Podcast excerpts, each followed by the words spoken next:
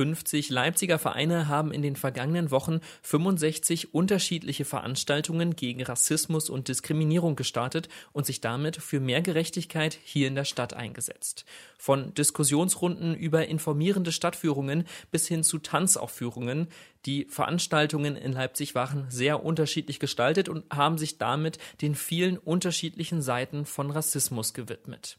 Wir stellen euch heute ein paar dieser Veranstaltungen vor und dann sprechen wir noch mit der Leipziger BIPOC Hochschulgruppe über Rassismus an den Hochschulen und der Universität Leipzig. Und damit herzlich willkommen bei der 301. Folge von Radio für Kopfhörer. Mein Name ist Leven Wortmann. Moin. Mephisto 976, Radio für Kopfhörer.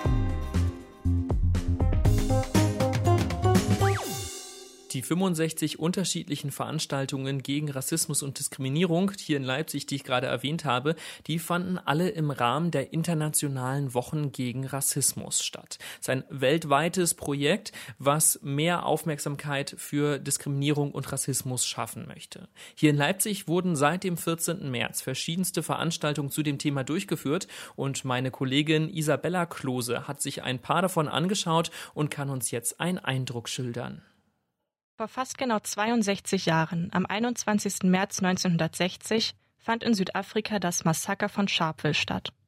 Im Zuge der Apartheid wurden 69 Menschen erschossen, die gegen diskriminierende Passgesetze demonstriert haben. Heute ist der 21. März der internationale Tag für die Beseitigung der Rassendiskriminierung.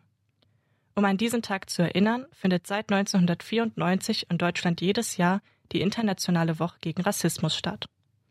Hier in Leipzig gibt es zwei Wochen lang verschiedene Veranstaltungen zum Thema Rassismus.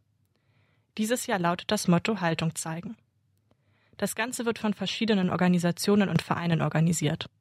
Die Formate reichen dabei von Vorträgen über Ausstellungen bis hin zu Mitmachaktionen, bei denen die BesucherInnen selbst aktiv werden können. Dabei haben aber alle Veranstaltungen ein gemeinsames Ziel, etwas zur Bekämpfung von Rassismus beizutragen. Caro vom Mitmachgarten Wirrwuchs in Paunsdorf erklärt, dass das auch hier in Leipzig nach wie vor wichtig ist, weil es immer noch sehr viele Vorurteile gibt. Eben gerade diese große, dieses große Thema Müll, das äh, wird halt schon oft auch auf Menschen aus anderen Ländern, mhm. ähm, so früher war das nicht und seit äh, jetzt äh, die geflüchteten Menschen hierher gekommen sind, gibt es hier mehr Müll. So, ne? das, ähm, tatsächlich hören wir das ziemlich oft. Um dem entgegenzuwirken, findet man seit 2019 im Schleenweg in Paunsdorf den Mitmachgarten. Hier können die Menschen zusammenkommen, gemeinsam gärtnern, reden oder auch einfach mal eine Pause machen. Durch gemeinsame Gartenarbeit sollen Berührungsängste und Vorurteile beseitigt werden. Gleichzeitig nützt der Garten dem Natur- und Umweltschutz. Im Rahmen der Internationalen Woche gegen Rassismus konnten die Menschen bei Wirrwuchs Pflanzen und Werkzeuge in verschiedenen Sprachen beschriften. Laut Caro ist das gleich aus mehreren Gründen hilfreich. Ist so, dass wir auch wollen, dass die verschiedenen Menschen und auch Menschen, die noch nicht so gut Deutsch sprechen, dass sie eben hierher kommen können und sich dadurch vielleicht einfach auch willkommener fühlen, wenn sie sehen, ah, okay, da ist auf jeden Fall, die Pflanzen sind jetzt in meiner Sprache auch, das kann ich verstehen, ich weiß, was es ist. Und wir können natürlich auch viel besser untereinander, wenn wir über ein Kraut reden und da steht eine Tafel und das sehen beide aus der jeweiligen Sprache ähm, und wir wissen, okay, wir meinen auf jeden Fall beide das richtige Kraut. Die Aktion soll also die Kommunikation zwischen Menschen erleichtern, die unterschiedliche Sprachen sprechen. Gleichzeitig werden unterschiedliche Sprachen in unserem Alltag normalisiert. Dadurch erleichtert die Aktion die Zusammenarbeit zwischen den Menschen. Einen anderen Weg, sich mit Rassismus auseinanderzusetzen, hat die Refugee Law Clinic Leipzig gefunden. Der Verein unterstützt ausländische Menschen durch kostenlose juristische Beratung. Häufig stoßen die MitarbeiterInnen dabei auf die Themen Duldung und Abschiebung. Das sind grob gesagt Begriffe für den Aufenthaltsstatus ausländischer Personen. Die MitarbeiterInnen merken dabei immer wieder, dass es bei vielen Menschen große Wissenslücken gibt. Deshalb haben sie im Rahmen der Internationalen Woche gegen Rassismus genau dafür eine Informationsveranstaltung angeboten. Da haben sie anhand von Vorträgen und anschaulichen Beispielen genau diese Begriffe erklärt. Außerdem klären sie über weit verbreitete Irrtümer auf. Sie betonen zum Beispiel, dass Arbeit nicht zwangsläufig vor Abschiebung schützt. Hannah studiert soziale Arbeit und arbeitet für die Refugee Law Clinic.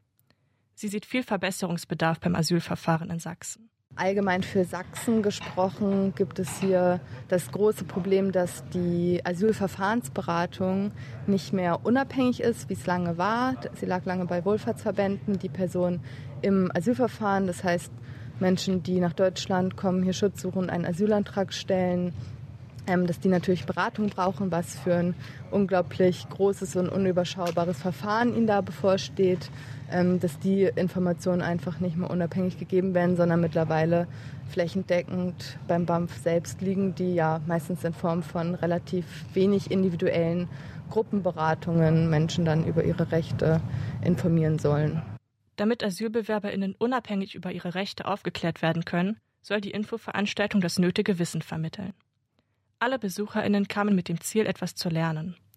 Dadurch wollen sie zukünftig Menschen, die von einer Duldung oder Abschiebung betroffen sind, besser helfen. Vielen hat die Veranstaltung sehr gut gefallen. Ich fand die Veranstaltung richtig gut und voll aufschlussreich. Also habe voll viel gelernt und hoffe, dass ich das auch mit anwenden kann.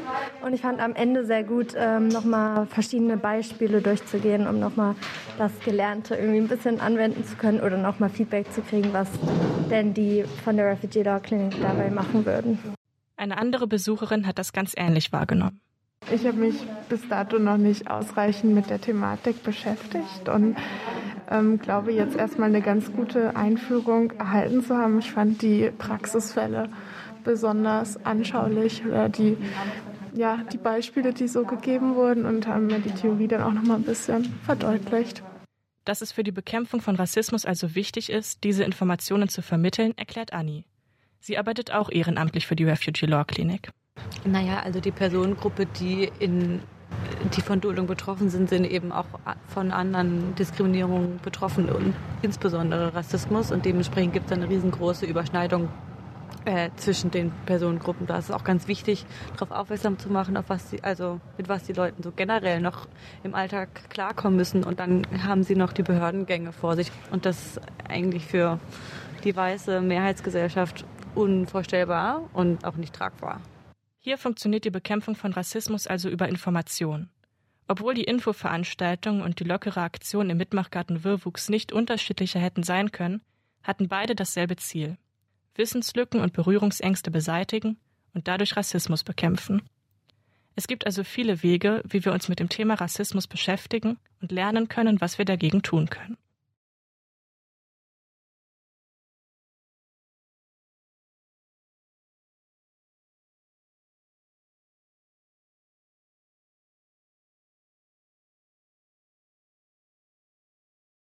Das war Isabella Klose über die internationalen Wochen gegen Rassismus hier in Leipzig. Viele der Gruppen, die sich gegen Rassismus eingesetzt haben, sind aber natürlich das gesamte Jahr lang aktiv, so auch die BIPOC Hochschulgruppe Leipzig. Die Abkürzung BIPOC steht für Black Indigenous People of Color. Also die Hochschulgruppe setzt sich für alle Menschen ein, die von Rassismus betroffen sind. Ich habe heute Morgen mit Kalzumi Balde gesprochen. Sie ist Mitglied der Gruppe und wir waren aus dem Homeoffice beide zusammengeschalten. Hallo Kalzumi. Hallo. Kalzumi, wir haben gerade vor diesem Interview jetzt schon einen Beitrag über die internationale Woche gegen Rassismus hier in Leipzig gehört. Ihr von BIPOC wart jetzt nicht hier in Leipzig aktiv, aber vielleicht mal ganz allgemein, wie findest du solche Aktionswochen ganz generell? Mm, an sich finde ich solche Aktionswochen ganz gut, ähm, weil es halt einfach irgendwie gebündelt dann stattfindet.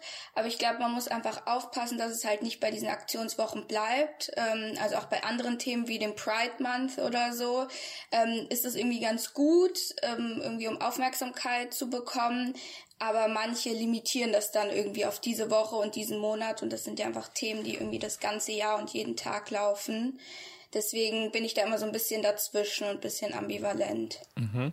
Genau aus dem Grund, weil es ja immer ein Thema ist, gibt es dann ja auch solche Gruppen wie zum Beispiel BIPOC, die sich dauerhaft aktiv äh, mit diesen Themen auseinandersetzen. Magst du vielleicht unseren HörerInnen noch einmal kurz zusammenfassen, was genau BIPOC ist, beziehungsweise was die BIPOC Hochschulgruppe hier in Leipzig ist und was ihr macht? Genau, also BIPOC ist eine Abkürzung aus dem Englischen und heißt Black Indigenous People of Color. Ähm, es ist auch ein bisschen schwierig, weil es ein recht loser Begriff ist und nicht richtig definiert werden kann. Aber ich würde größtenteils sagen, Menschen, die halt von Rassismus betroffen sind. Ähm, genau, und die BIPOC Hochschulgruppe ist halt an der Uni Leipzig und wir sind halt ähm, genau eine eingetragene Hochschulgruppe und machen Veranstaltungen, haben Insta-Profil ähm, und uns geht vor, geht's vor allem darum, halt einfach irgendwie einen Safe Space zu kreieren ähm, an der Hochschule, also mit allen möglichen Themen.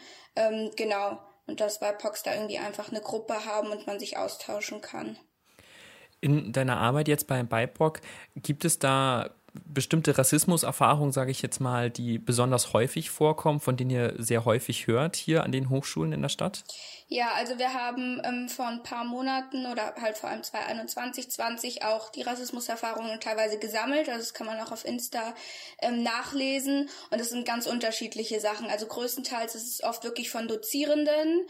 Und das macht es auch, auch super schwierig, weil da einfach irgendwie die Position anders ist. Man ist selbst Studierende und ähm, dann der Dozent oder die Dozentin. Und man kann es halt super schwer irgendwie belegen oder beweisen ähm, oder auch wirklich irgendwie, dass Sachen in Texten sind und dann spricht man das an und es wird irgendwie nicht wirklich akzeptiert oder verändert. Und ich würde auch sagen, das größte Problem an der Uni ist, dass es keine richtige Struktur dafür gibt. Also Betroffene wissen überhaupt nicht, wo sie sich hinwenden sollen. Das wird nirgendwo gesammelt. Und es gibt eigentlich auch nicht wirklich Konsequenzen. Also, wie gesagt, das muss man dann irgendwie oft versuchen zu beweisen, was halt super schwierig ist. Und selbst dann ähm, ja, gibt es nicht wirklich ein Vorgehen, wie, wie man dann damit umgeht. Genau. Mhm. Was für Strukturen gibt es da vielleicht dann an den an der Universität oder auch an den anderen Hochschulen, die genau solchen Rassismus dann vielleicht auch befördern? Ähm, naja, einfach, dass sozusagen so gewisse Sachen wie, weiß nicht, Antirassismus oder Antidiskriminierungstrainings ja überhaupt nicht irgendwie verpflichtend sind, sowohl für Studierende als auch Dozierende. Das ist dann oft irgendwie so eine freiwilligen Sache. Und die, die sich eh schon damit ähm, befassen, die nehmen das dann oft in Anspruch ähm, dass gewisse alte Texte, ähm, also oft halt einfach von ja, weißen Männern geschrieben sind, teilweise super alt sind und auch wirklich irgendwie rassistische Sprache reproduzieren und das halt lange irgendwie nicht verändert wird und dass es halt super schwierig ist, da irgendwie eine Veränderung voranzubringen und das glaube ich halt auch einfach nicht, also Rassismus, aber auch andere Diskriminierungsformen nicht so wirklich ähm, als wichtig genug gesehen werden. Also da gibt es ja irgendwie tausend andere Themen, aber das irgendwie nicht wirklich und das ist nicht wirklich ein großer To-Do-Punkt, würde ich sagen, sondern das ist dann irgendwie nebenbei und ja, wird nicht so richtig ernst genommen. Hm. Wenn du jetzt sagst, das wird nicht richtig ernst genommen, könntest du dir vorstellen, dass es auch damit zusammenhängt, dass zum Beispiel gerade Dozierende meistens nicht von Rassismus oder Diskriminierung betroffen sind? Ja, schon. Also ich glaube, es würde auch einfach ähm, allen gut tun, wenn das einfach diverser ist. Ähm, und ja, jüngere Leute, mehr Frauen oder non-binary Personen und halt auch mehr People of Color oder Menschen mit anderen Erfahrungen, ähm, dass es dann irgendwie einfach diverser ist und natürlich auch andere Perspektiven reinkommen. Aber ich glaube auch, dass es wirklich wichtig ist, da irgendwie strukturell für eine Veränderung zu sorgen und dass das irgendwie nicht von der dozierenden Person oder generell von der Person abhängig wird, sondern dass es da einfach irgendwie, weiß ich nicht, so ein gewisses Regelwerk gibt oder einfach ein Vorgehen, was systematisch dann immer so gemacht wird. Ähm, genau, und ich glaube, das würde dann vor allem den Betroffenen irgendwie helfen, sich irgendwie unterstützt zu fühlen. Mhm. Was würdest du jetzt vielleicht so abschließend äh, vielleicht Studierenden beziehungsweise ganz allgemein jungen Menschen raten, die ähnliche ähm, ja, Erfahrungen mit äh, Diskriminierung oder Rassismus gemacht haben? Mm, also an der Uni können sich gerne zu uns wenden. Ähm, genau, wir wollen halt einfach diesen Safe Space kreieren. Das ist gar nicht irgendwie, dass wir dann irgendwie die Lösungen parat haben, aber es hilft einfach schon, wenn man weiß, dass es andere Leute gibt, denen es ähnlich geht und sich da einfach austauschen zu können, weil die Uni halt an sich schon sehr weiß ist und viele das Gefühl haben, sie sind wirklich so die einzigen ähm, im Jahrgang oder irgendwie im Studiengang und da hilft es einfach irgendwie so diesen Ort zu haben und genau, dann kann man irgendwie gemeinsam schauen, ob es irgendwelche Projekte oder Aktivitäten gibt, ähm, die wir machen können. Das war Kalsumi Balde von der BIPOC Hochschulgruppe Leipzig. Kalsumi, dir ganz vielen Dank für das Gespräch. Danke. Wenn ihr euch für die BIPOC Hochschulgruppe Leipzig interessiert oder für andere Anlaufstellen, die sich mit Rassismus beschäftigen, dann schaut gerne mal in die Show Notes. Da haben wir euch ein paar Links dazu hinterlegt. Hier jetzt noch etwas in eigener Sache zum Schluss. Das heute war die 301. Folge von Radio für Kopfhörer und es war auch erstmal die letzte Folge, wie ihr sie kennt. Aber keine Sorge, es war definitiv nicht die letzte. Ab kommender Woche senden wir wieder jeden Tag auf DAB Plus und im Livestream und ab dem 19. April dann auch wieder auf UKW. Deswegen wird dieser Podcast hier immer nur noch freitags erscheinen. Da besprechen wir dann aber weiterhin und wie gewohnt alle wichtigen Themen aus und um Leipzig mit euch. Zum Schluss dann noch ein Dank an Magdalena Uwer. Sie hat die heutige Folge betreut und produziert. Mein Name ist Leven Wortmann. Auf Wiederhören. Mephisto 976, Radio für Kopfhörer.